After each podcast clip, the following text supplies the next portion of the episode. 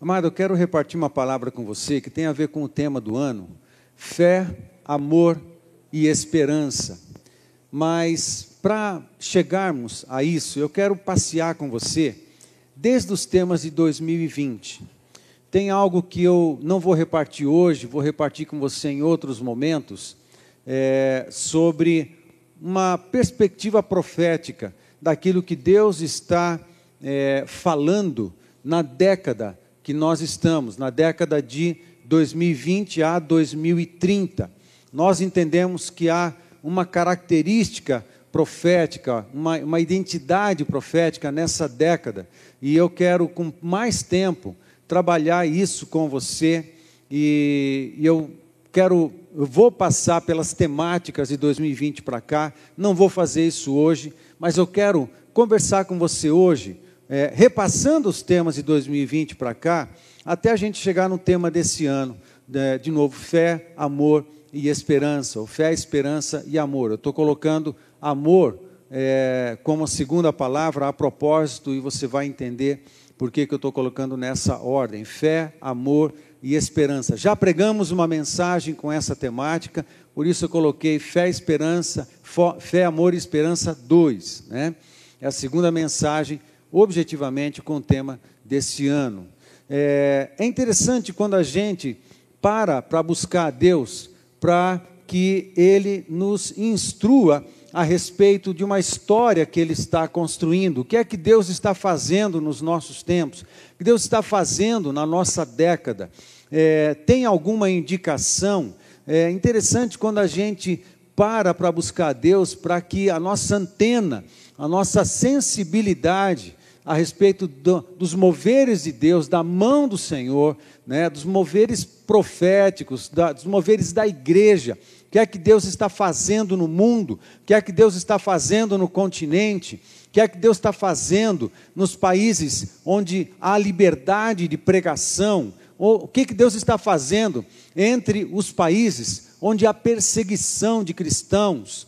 É, li, li algumas notícias há algumas semanas atrás a respeito de estatísticas é, que é, algumas, alguns números que a missão Portas Abertas ela publica nas suas revistas, falando sobre os países é, onde acontece muita perseguição, milhares, milhões de cristãos são perseguidos. Nós não sentimos isso, a gente quase nem percebe isso, porque a gente vive num continente onde convivemos com liberdade para sermos cristãos, liberdade para pregarmos a palavra de Deus. O que a gente sente de resistência hoje aquilo que é normal no mundo. Nós vivemos na contramão, o cristianismo vive na contramão, o cristão vive na contramão.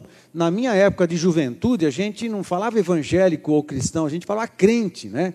Na minha época, eram os crentes, os crentes vivem na contramão. Né? E existe uma resistência, é normal. É, um jovem na escola que ah, defende a, a, a, verdade cristã, a verdade de se guardar é, quanto à intimidade, se guardar para o casamento, essa pessoa, se na minha época era, era, era é, havia bullying, né? não, usava, não, não existia bullying na nossa época, gente. você tem que entender. Fala, ah, bullying, ah, que bullying, o que é bullying? A pessoa zoava com você, você zoava com a pessoa, tava, no final estava tudo certo, né? não tinha esse negócio. Mas o que, que acontecia? As pessoas caçoavam da gente, porque chamava a gente de tudo quanto é coisa, de crente, de Bíblia, ou oh, Bíblia, e ainda algumas outras palavras mais ofensivas. Isso é normal, isso é normal há dois mil anos. Ah, existe sempre uma resistência das pessoas quando a gente defende valores, vamos falar a verdade, né? não vamos é, fazer nota fria, não vamos é, mentir, não vamos é, é sonegar, não vamos, fazer o que é correto. Né? A gente vive num mundo que está acostumado com o falso, está acostumado com é, a, a, a injustiça muitas vezes. Mas a gente, quando se comporta, quando fala, quando reage, quando se posiciona de maneira verdadeira, de maneira honesta, de maneira justa, parece que a gente não é desse mundo, não é verdade? A gente não é. Quando cobra decentemente o preço de uma mercadoria, parece que a gente não é desse mundo, e de fato nós não somos. Nós não somos desse mundo, nós não pertencemos a esse mundo, nós somos de, de outro lugar. Nossa nação é o céu, nossa pátria é o céu. A gente pertence ao reino de Deus, somos cidadãos do reino de Deus. De fato, a gente não é dessa terra, a gente não pertence e também não tem a mente e o coração escravizados ao sistema endemoniado desse, desse mundo. Nós não somos, existe uma resistência, sempre existe uma resistência. Isso é normal, ok? E assim a gente vive. Agora, a, a, a, no nosso país, né, existe é, coisas que Deus está fazendo na igreja? Claro que existe, em outros lugares, claro que existe. Existe sim um grande mover com muitas conversões acontecendo no Irã. Comentei isso nesse culto que eu preguei. Hoje o Irã é um dos países na Terra onde acontecem mais conversões. Há, um, algumas décadas atrás era a China. Hoje é o Irã. Ou seja, o evangelho é pregado no Egito hoje. Está havendo um avivamento na igreja clandestina é, com muito crescimento, o Evangelho avança, o Evangelho avança, mesmo quando parece que não, ele avança. Alguém comentou que o reino de Deus, o reino de Deus, ele avança como quem come pelas bordas, ele avança na, na, na, no silêncio, mas ele vai percorrendo, ele vai acontecendo, ele vai se espalhando, o evangelho vai sendo compartilhado com pessoas, pessoa a pessoa, pela internet, pela tecnologia hoje, a ferramenta da tecnologia, isso vai acontecendo, e o reino ele se movimenta, a igreja avança. Nós cantamos isso, amém? A igreja avança, ninguém pode deter a igreja. Tem momentos que ela cresce mais e cresce explosivamente, tem momentos que ela não cresce tanto, mas nós queremos sim, nós queremos que haja um, um, um tempo sobre nós, que o um crescimento ah, e o a, a, a número de conversões, o crescimento dos discípulos de Jesus seja poderoso e seja significativo.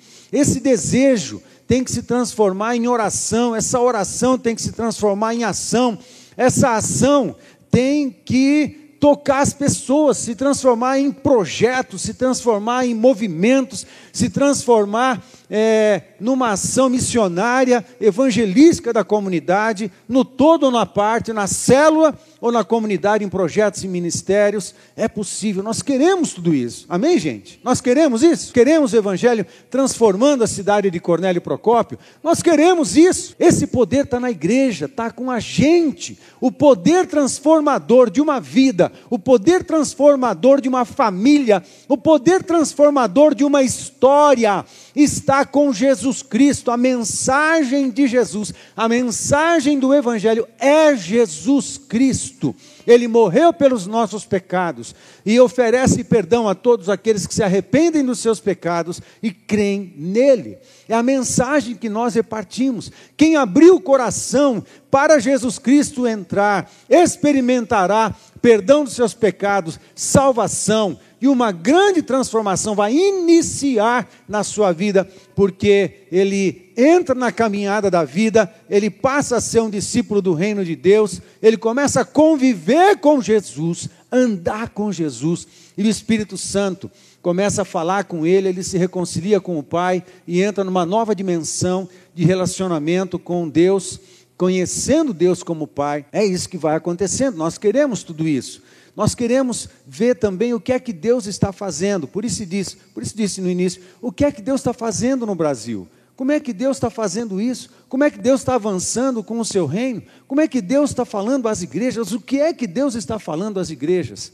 Isso, não sei se você faz, eu faço isso é, periodicamente, porque eu quero ficar sensível aos moveres do Espírito na história, aos, às estações que Deus inaugura na vida da gente. Amado, isso é muito interessante, é quando nós nos conectamos a uma história que Deus está construindo e nos fazemos parceiros de Deus na construção de uma história que nós chamamos a história do reino de Deus, está sendo construída. Tem algo que está acontecendo Amada, a gente vive a nossa vida, a gente levanta, a gente vai trabalhar, a gente vai estudar, a gente realiza um monte de coisa, reunir, vem para a igreja, cultua, reúne em célula, tem um, um, dia a dia nosso aí, muita coisa está tá acontecendo, mas hum, cuidado quando o teu corre-corre é, faz você olhar para baixo, você só vê você, você às vezes tem a, a, tentação de ver só os seus problemas, a tentação de ficar focando apenas nas suas necessidades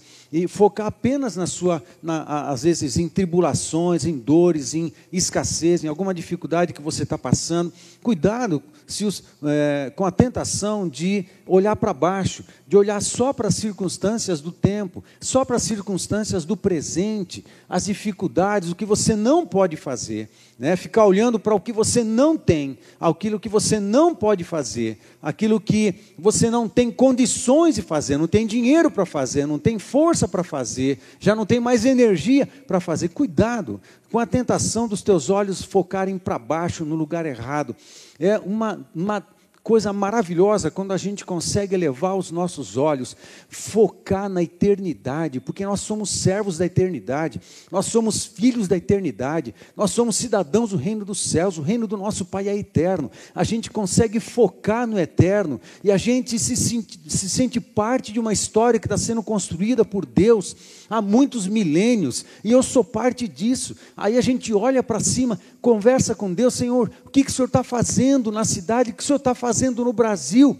Dá-me olhos, abre os meus olhos para a gente entender o que é que o Senhor está fazendo. Isso é tão maravilhoso, isso é tão lindo, é tão poderoso. Nós temos que fazer isso.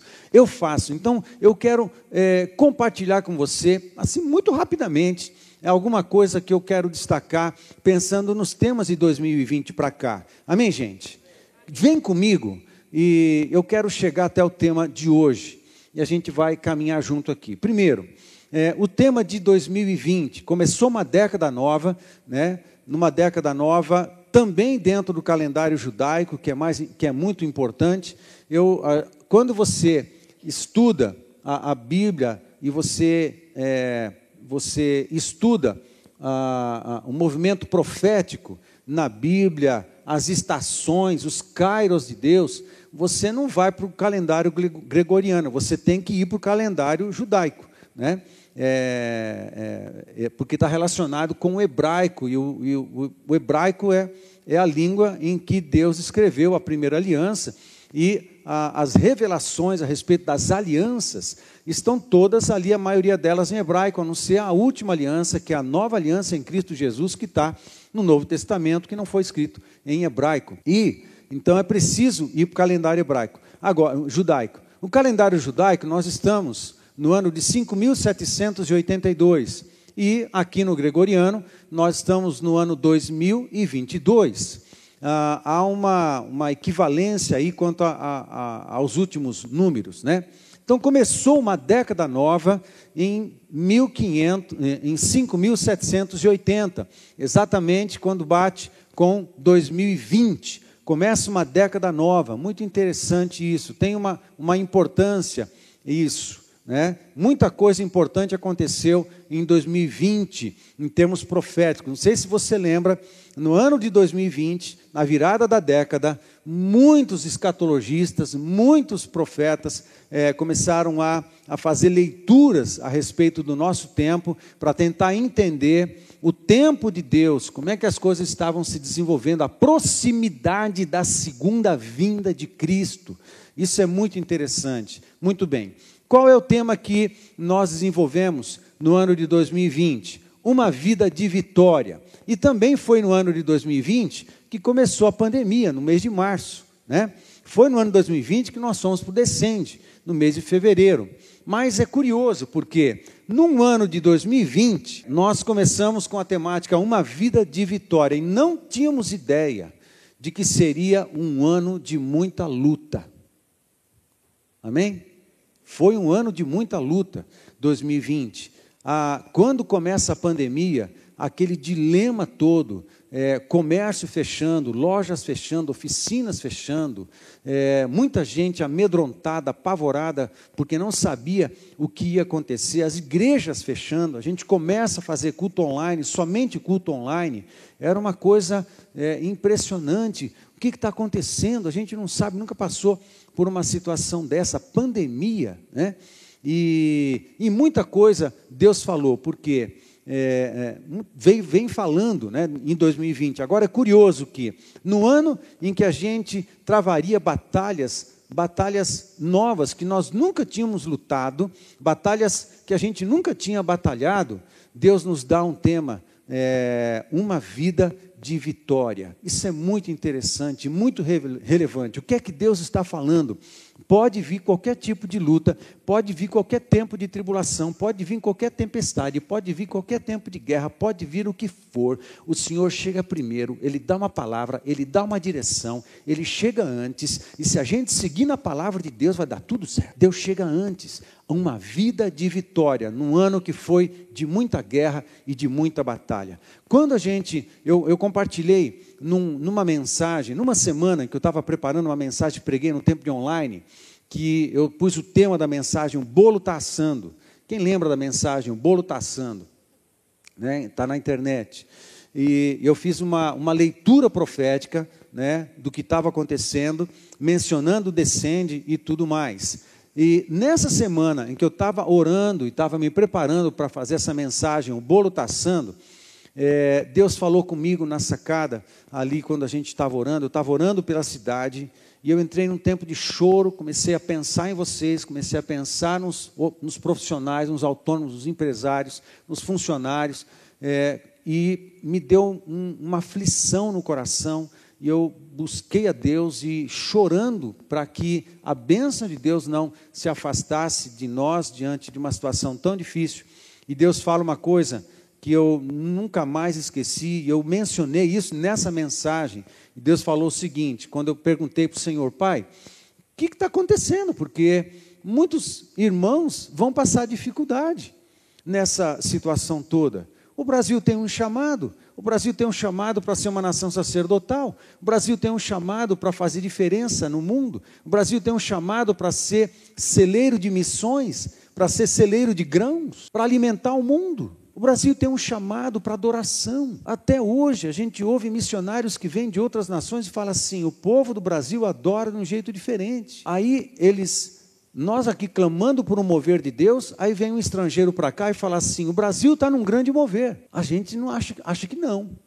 Mas existe alguma parada de Deus sobre o Brasil. O Brasil tem uma vocação para com as demais nações. Eu, como cidadão do reino de Deus e cidadão do reino de Deus na terra do Brasil, eu preciso entender qual é essa vocação para eu me, tornar um, me tornar um parceiro de Deus, um cooperador da sua vontade e do seu reino. Amém? Pelas coisas mais simples do Evangelho. Não, as grandes mirabolantes, coisas mirabolantes. Não, as coisas mais simples do Evangelho. Vamos testemunhar para o vizinho. Vamos trazer, compartilhar o Evangelho com as pessoas. Assim a gente vai também construindo algo que Deus está construindo e nos tornamos parceiros dele. É muito interessante. Aí, nesse tempo, conversando com Deus: Deus, o que será do Brasil? Como é que o Brasil vai passar por todo esse conjunto de coisas? E Deus fala ah, ao meu coração algumas coisas que depois eu, eu, escrevi. Deus fala algumas coisas assim: falou assim, Paulo, é, quem é o Brasil? Aí eu respondi: o Brasil são as pessoas, não é o CNPJ, não são os três poderes. O Brasil são as pessoas. Ele falou assim: simplifica, vai para as pessoas. É como quando a gente evangeliza. A gente não evangeliza todo mundo, a gente evangeliza um por um. A gente faz um ato de bondade de cada vez. Amém? Um ato de bondade de cada vez. Foi um dos temas de alguns anos atrás. Atos de bondade, né? atos de amor. A gente faz um de cada vez, uma gentileza de cada vez, uma generosidade de cada vez, uma bênção de cada vez, um abraço de cada vez. Amém, gente? E assim a gente vai acrescentando, a gente vai somando numa obra de tocar pessoas e abençoar pessoas. E nesse tempo Deus falou isso. Olha, são pessoas, simplifica. E diga o seguinte para a igreja: os que me buscarem, eu o farei. O que me buscar, eu farei um testemunho de milagres. Quem disse? Lembra dessa palavra? Quando nós começamos, finalizamos 2020, a gente fez um tempo de testemunho. Lembra disso? um tempo de testemunho. Eu nunca ouvi tanto testemunho de vitória como nós ouvimos em 2020, aqui. E gente que não. Ó, pastor, eu, muitos sentaram lá na, no meu escritório e falaram assim: Pastor, eu nunca ganhei tanto dinheiro como em 2020. Meu Deus, eu não, não lembro se alguém ficou sem emprego, mas se ficou, depois logo começou a trabalhar. Foi uma coisa impressionante. Tempo de vitória, uma vida de vitória num, num tempo, num ano em que haveriam muitas batalhas. Entramos em 2021. Qual foi o tema de 2021, que foi o ano passado? Realinhe. E o tema de, re, de realinhamento tinha a ver com a pregação de João Batista. João 1, verso 23, né? é o texto de João Batista. Eu sou uma voz que clama no deserto: preparem o caminho para a vinda do Senhor. Realinhamento. E a palavra de Deus para nós no 2020, um ano de vitória, uma vida de vitória, luta, porque eu vou dar vitória para vocês. 2021, realinhamento, quando a gente realinha a nossa vida a Deus, quando a gente foca na nossa família, amém? Não fizemos isso em 2020 também? Foca na família, cuida da sua família, pastoreia a sua família, faz da tua casa uma igreja. Lembra? De Deus ter falado isso para nós, faz da tua, da tua casa uma igreja, faz da tua família um povo do reino, faz do teu endereço o endereço do céu na terra, faz da tua família um grupo de discípulos, um lugar de adoração, faz da tua família um lugar de adoração, faz da tua família um centro missionário, faz da tua família um centro de cura, faz da tua família um centro de adoração, faz da tua família um centro de restauração de vidas, de alegria, onde a presença de Deus está e se manifesta. Tudo isso entre 2020 e 2021. Realinhamento em 2021, realinhando a nossa vida ao céu, a nosso, o nosso casamento ao céu, arrumando a nossa, a nossa vida, arrumando a os valores da nossa vida, o namoro ao céu, a um padrão do céu, a família, um casamento a um padrão do céu, realinhando todas as coisas. Porque não foi isso quando João Batista entra pregando, né? É, convertei-vos, arrependei-vos dos seus pecados e cada um seja batizado. Era isso que João Batista fazia, ele promovia realinhamento. Era a mensagem de João Batista. 2021 foi um tempo de realinhamento e um tempo de começar a pregar em Isaías. Lembra que muitas mensagens foram pregadas no texto do profeta Isaías, Isaías capítulo 40, que é uma profecia de João Batista, depois 41, 42, 43, e o texto magno da, da INACP, é, Isaías 43, 18 e 19. Impressionante, impressionante. Eis que. Hum, algo novo, Deus está fazendo algo novo. Não percebeis? Deus está fazendo algo, eu não sei o que, que é exatamente, mas Deus está preparando, trazendo algo novo sobre todos nós. Nós queremos o novo de Deus, novas estações, novos tempos, novos períodos, novas coisas acontecendo, tudo da parte de Deus, um tempo de realinhamento. Se João Batista preparou o caminho para o primeiro século, para a chegada de Jesus Cristo, haveria uma unção profética de João Batista nesta década. Amém? Uma unção profética de João Batista na nossa década, no nosso tempo, na nossa geração, para pregar arrependimento de pecados e realinhamento, preparando o povo, preparando o caminho para a segunda vinda.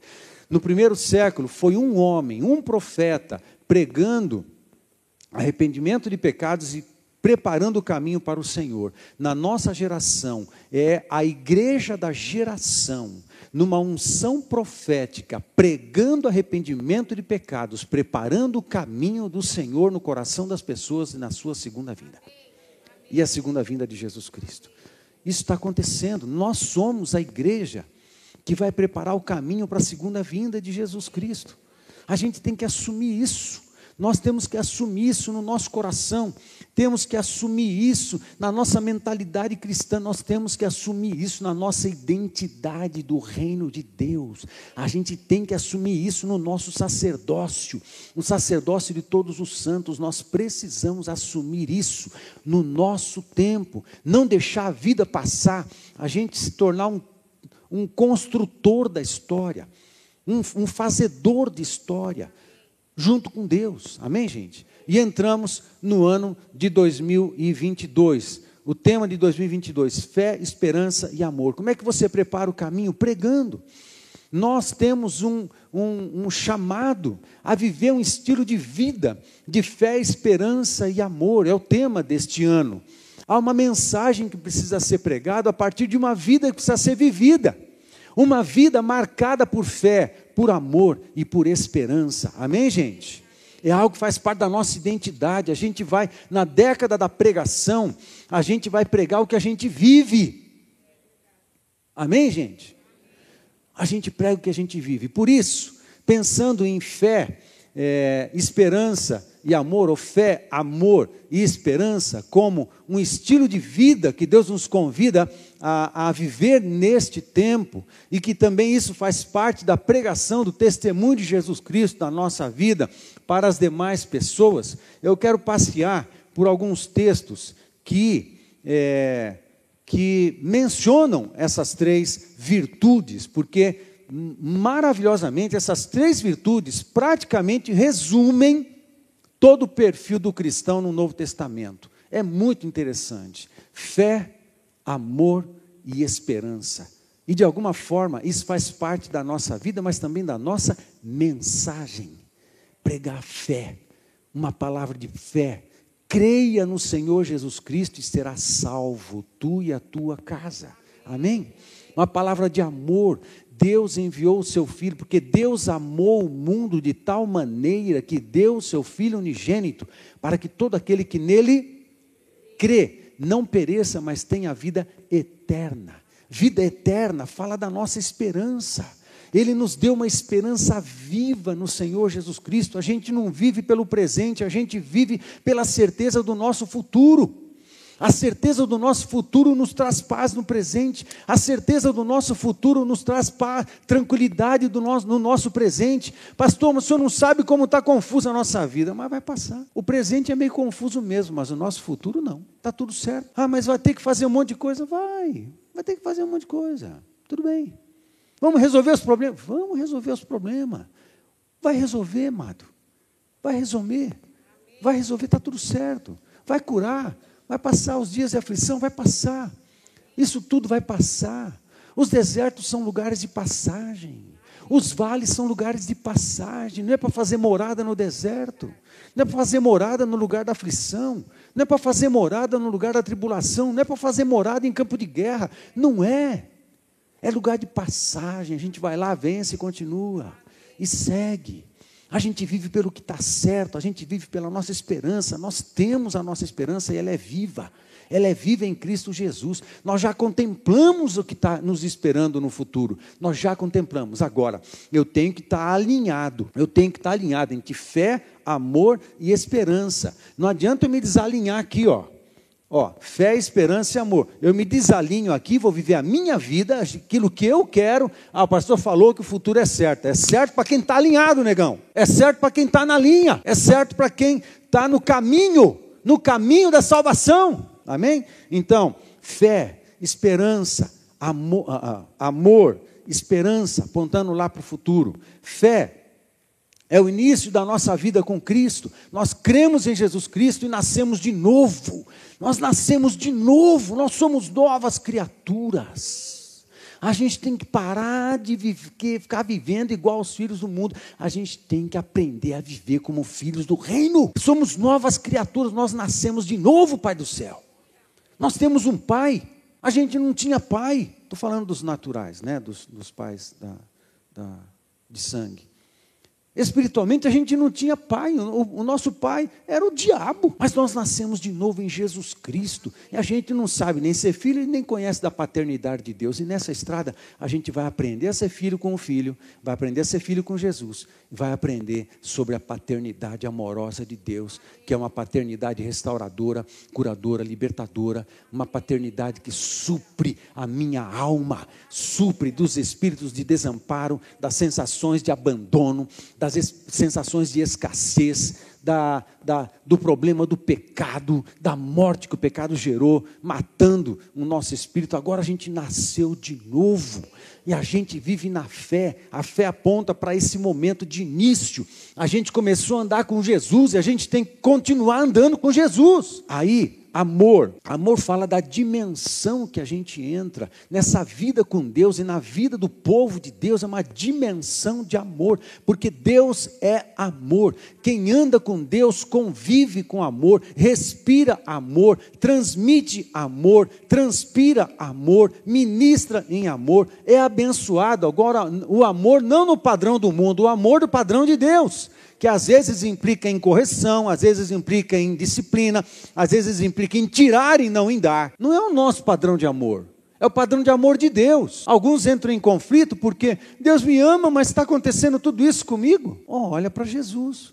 Deus amava Jesus ou não?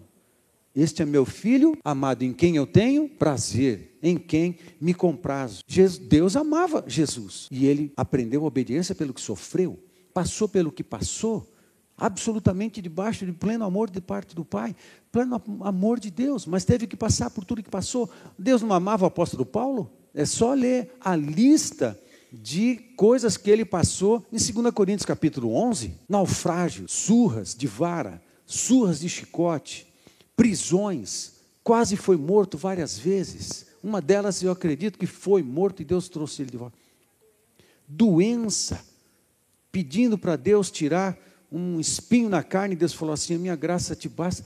Deus amava Paulo não amava Paulo? Mas ele passou por tudo que passou. Mas assim, a ambiência da vida cristã ainda assim é uma ambiência de amor. Mas a gente vive num mundo que nos odeia. E a gente é chamado a ministrar no mundo que odeia Deus. Vai dar ruim? Muitas vezes. Muitas vezes vai dar ruim, mas faz parte. A gente não está enganado. Nós não fomos enganados. Mas a ambiência do cristianismo é uma ambiência de amor.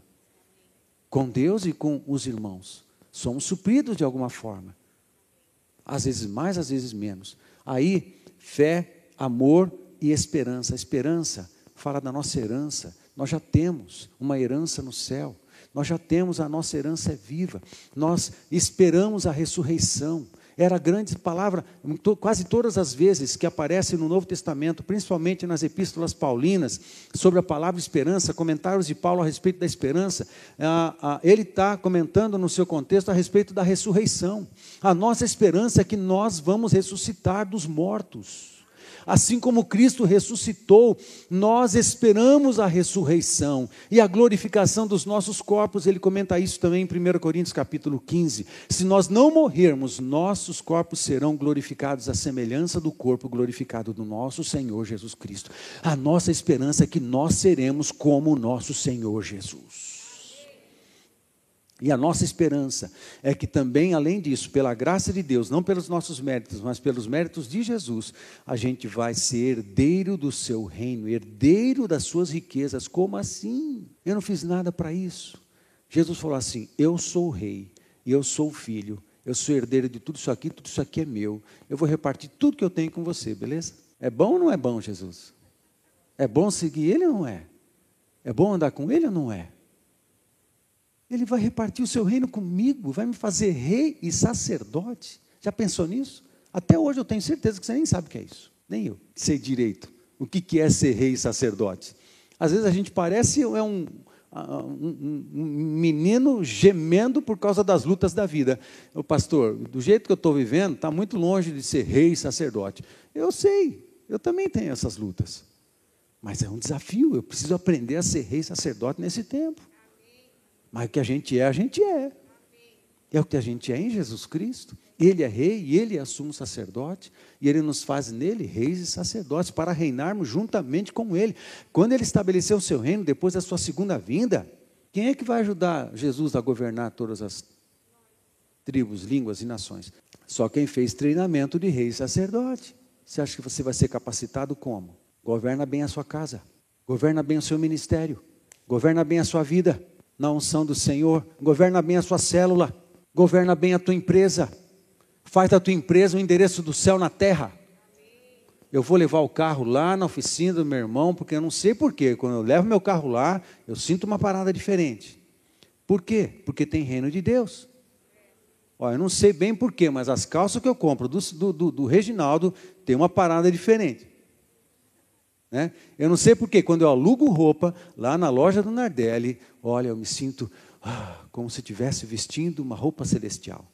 Gente, vamos casar e vamos tudo alugar roupa na, na loja do Nardelli. Né?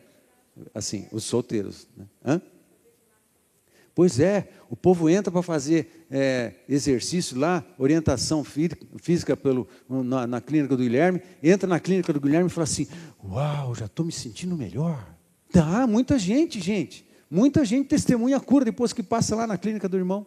Já estou me sentindo melhor. Uh, como é bom vir aqui. Nem preciso fazer exercício, só paga a mensalidade. Não vamos exagerar, né? Não, tem que fazer, tem que fazer exercício, gente. É, tem que fazer treinamento né? Tem que fazer uma parte. Leva o carro na oficina do Zé também. Oh, mesma coisa. Do Eliezer. Uau! Olha como meu carro ficou bonito. Bem pintadinho. Está brilhando. Parece até uma luz celestial. É, vamos comprar um sofá. Oh, quando eu sento nesse sofá. Ou quando eu entro no caminhão do, né, do Romildo. Alguma coisa alguma coisa diferente está acontecendo. E assim, se eu fosse lembrando, não conseguisse lembrar de todo mundo, eu ia me referir a todo mundo. Mas tem uma parada do céu nesse negócio aqui, porque a gente é cidadão do céu. Eu vou botar minha casa para vender com, com o Pedro, porque eu tenho certeza que Deus vai estar nessa parada. Olha que benção, vou botar minha casa lá, porque uma, eu sei que Deus vai ajudar ele a fazer o negócio dele. Bênção de Deus, gente uma parada do céu. A gente precisa ser treinado. Governa bem a tua empresa, governa bem a sua clínica, governa bem os seus pacientes. Não é só o remédio, a consulta. Tem uma parada de Deus ali. Há uma cura que flui da mão dos médicos, da palavra do médico, do ambiente onde ele está. Saúde, saúde. Fiz o meu plano de saúde com, com o Tavares, eu nunca precisei, nem fiquei mais doente mais. só de fazer o plano de saúde com, com o Tavares. Nem fiquei mais doente. Olha que benção. Né? Flui, porque tem uma coisa de Deus nesse negócio. A gente vai sendo treinado, então governa bem a tua vida, governa bem os teus negócios, seja o endereço do céu na terra. Amém, gente? Isso tem a ver com quem vive numa vida, num estilo de vida de fé, amor e esperança. A gente vive em outra dimensão. Amém, queridos? Deixa eu deixa eu resumir tudo isso para vocês. Falei que ia passear alguns textos. Eu só vou ler alguns, nem todos que eu preparei. Ler alguns aqui para você e partir para o resumo. 1 Coríntios 13, 13. Agora, pois, permanecem a fé, a esperança e o amor. Estes três, porém o maior destes é o amor. Um outro texto, 1 Tessalonicenses 1, 3. Recordando-nos diante do nosso Deus e Pai da operosidade da vossa fé. Paulo falando aos irmãos de Tessalônica recordando-nos diante do nosso Deus e Pai da operosidade da vossa fé, fé e obras. Amém, gente? A, a, obra não salva. Quem salva é a fé em Jesus Cristo. Mas quando eu entro pela vida, na vida do reino de Deus pela fé, deve se manifestar as obras de Jesus na minha vida aí eu manifesto a minha fé pelas minhas obras. Não adianta falar, eu acredito, se você não manifesta na vida, numa conduta, num estilo de vida. Amém? E isso que ele fala dos irmãos de Tessalônica, da operosidade da vossa fé, da abnegação do vosso amor e da firmeza da vossa esperança em nosso Senhor Jesus Cristo. Olha que interessante. Fé, início, amor, meio, esperança, fim. É? Aí você vai para 1 Tessalonicenses 5,8 e a gente encontra o texto que diz assim: Nós, porém, que somos do dia, sejamos sóbrios, revestindo-nos da couraça da fé e do amor. A fé e o amor de Deus em nós também é uma, uma armadura de proteção, nos protege né? uma couraça da fé e do amor, e tomando como capacete a esperança da salvação. Capacete da salvação. Capacete protege a mente, protege os pensamentos, protege a mentalidade, protege a gente. Capacete da esperança, porque a gente coloca os nossos pensamentos naquilo que nós já, nós já temos e já é certo. Eu não fico lutando ou em crise ou em pânico por causa do que não está dando muito certo no meu presente. Eu fixo naquilo que já é meu em Cristo Jesus e já é certo, e eu estou seguro naquilo que é a minha herança em Cristo Jesus, a nossa esperança é firme. A gente vai lutar o que tiver que lutar, trabalhar o que tiver que trabalhar, mas a minha vida está focada lá na frente, está focada no céu. Amém, gente?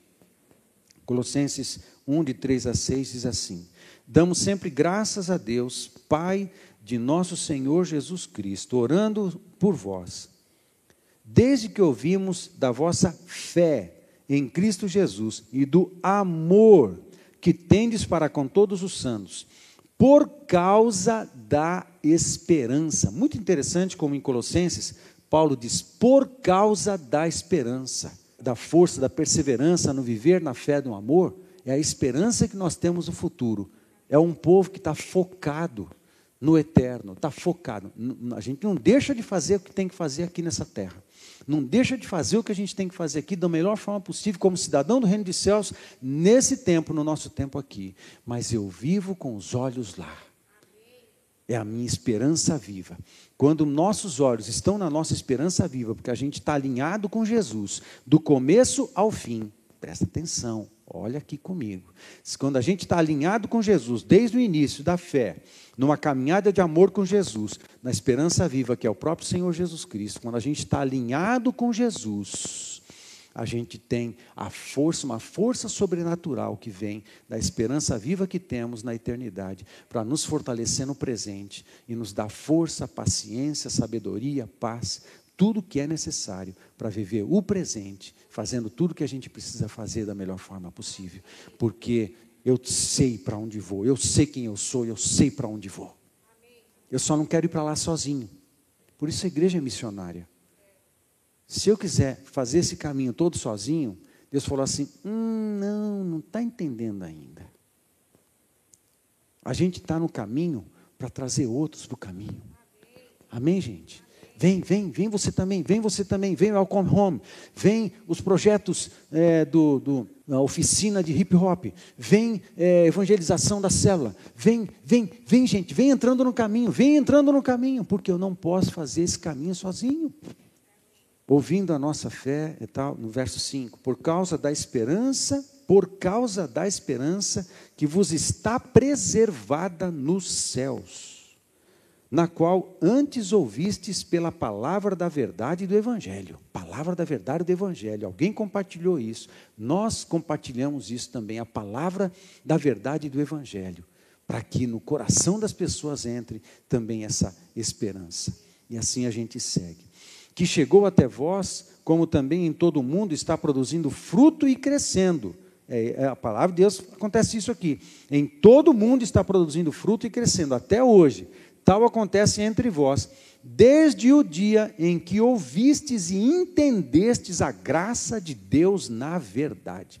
Desde o dia em que ouvistes e entendestes a graça de Deus na verdade um dia pregaram a graça de Deus na pessoa do Senhor Jesus Cristo, morrendo na cruz no Calvário por mim. E eu entendi essa graça. E entendendo essa graça, eu entendi também que eu tinha que abrir o meu coração para Jesus entrar e tomar conta de mim. Eu, nessa graça, eu entendi que Ele morreu por mim, se entregou por mim, e agora, entendendo essa graça, é a minha vez, eu que tenho que me entregar para Ele. Eu entendi essa graça. E eu correspondi com essa mensagem, a palavra da verdade. Amém, gente? e seguir. Muito bem. A nossa esperança, é, como está falando bastante de esperança, deixa eu repassar. Nossa esperança, qual é a nossa esperança do futuro? De sermos ressuscitados juntamente com Cristo em seu reino, de entrarmos definitivamente redimidos no descanso eterno na presença do Pai. Três, de desfrutarmos plenamente de Jesus como coerdeiros de seu reino para sempre.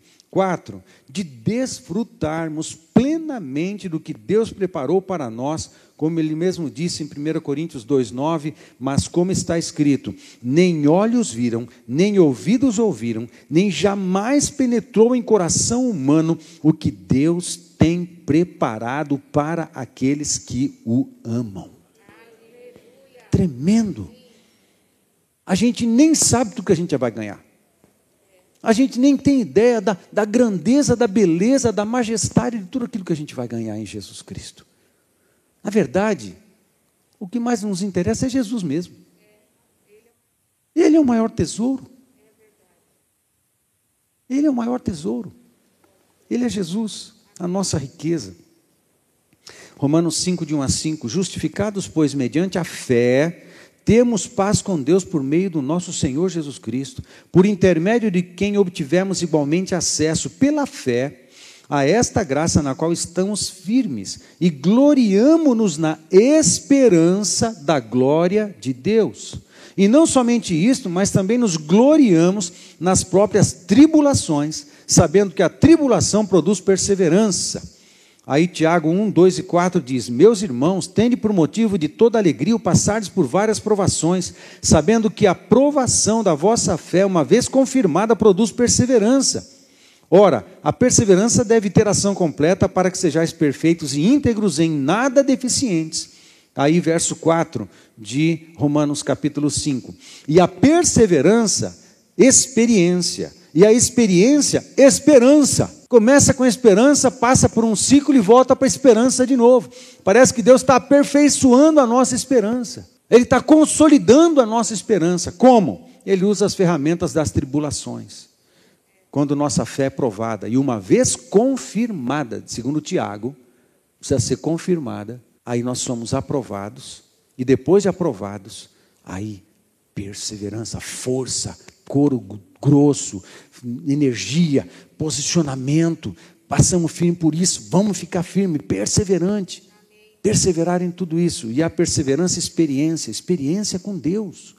O que, que a perseverança produz? A perseverança produz experiências com Deus, novas experiências com Deus, novas experiências com a graça, novas experiências de provisão de força, novas experiências de provisão de unção, novas experiências de fortalecimento de sabedoria, novas experiências com a presença de Deus, experiências, e a experiência esperança. Quanto mais experiência com Deus, mais eu sou bombado na minha esperança, porque a gente tem uma maior revelação e compreensão daquilo que esperamos em Cristo Jesus. Amém?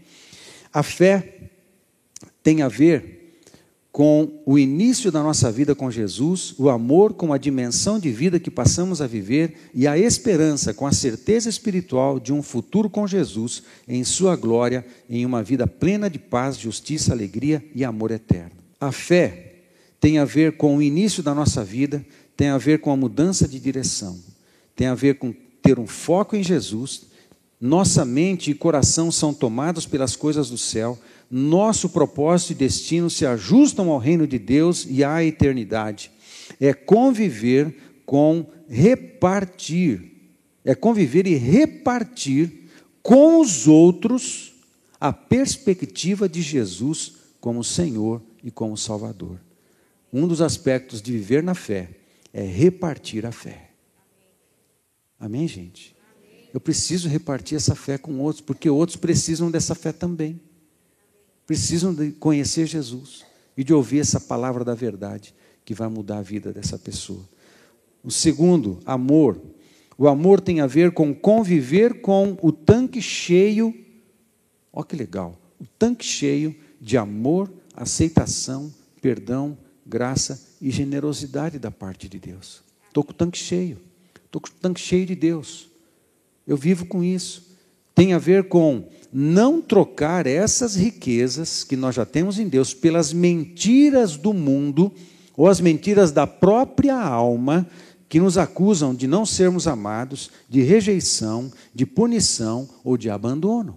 Deus já nos enriqueceu, nosso tanque é cheio por causa do Espírito Santo, espírito de amor, de aceitação, de perdão, de graça e de generosidade. E essa é a verdade da nossa vida que nós temos em Cristo e pelo seu Espírito Santo.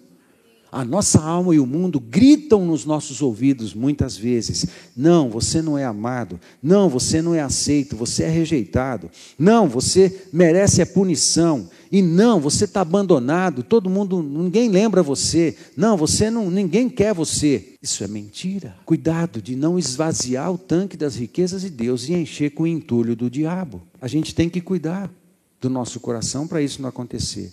E tem a ver uma vida nessa dimensão de amor, tem a ver com repartir essas riquezas com os outros, sabendo que a nossa fonte é inesgotável. Um dos aspectos da fé é repartir a fé, um dos aspectos do amor é repartir amor, porque a nossa fonte não tem fim.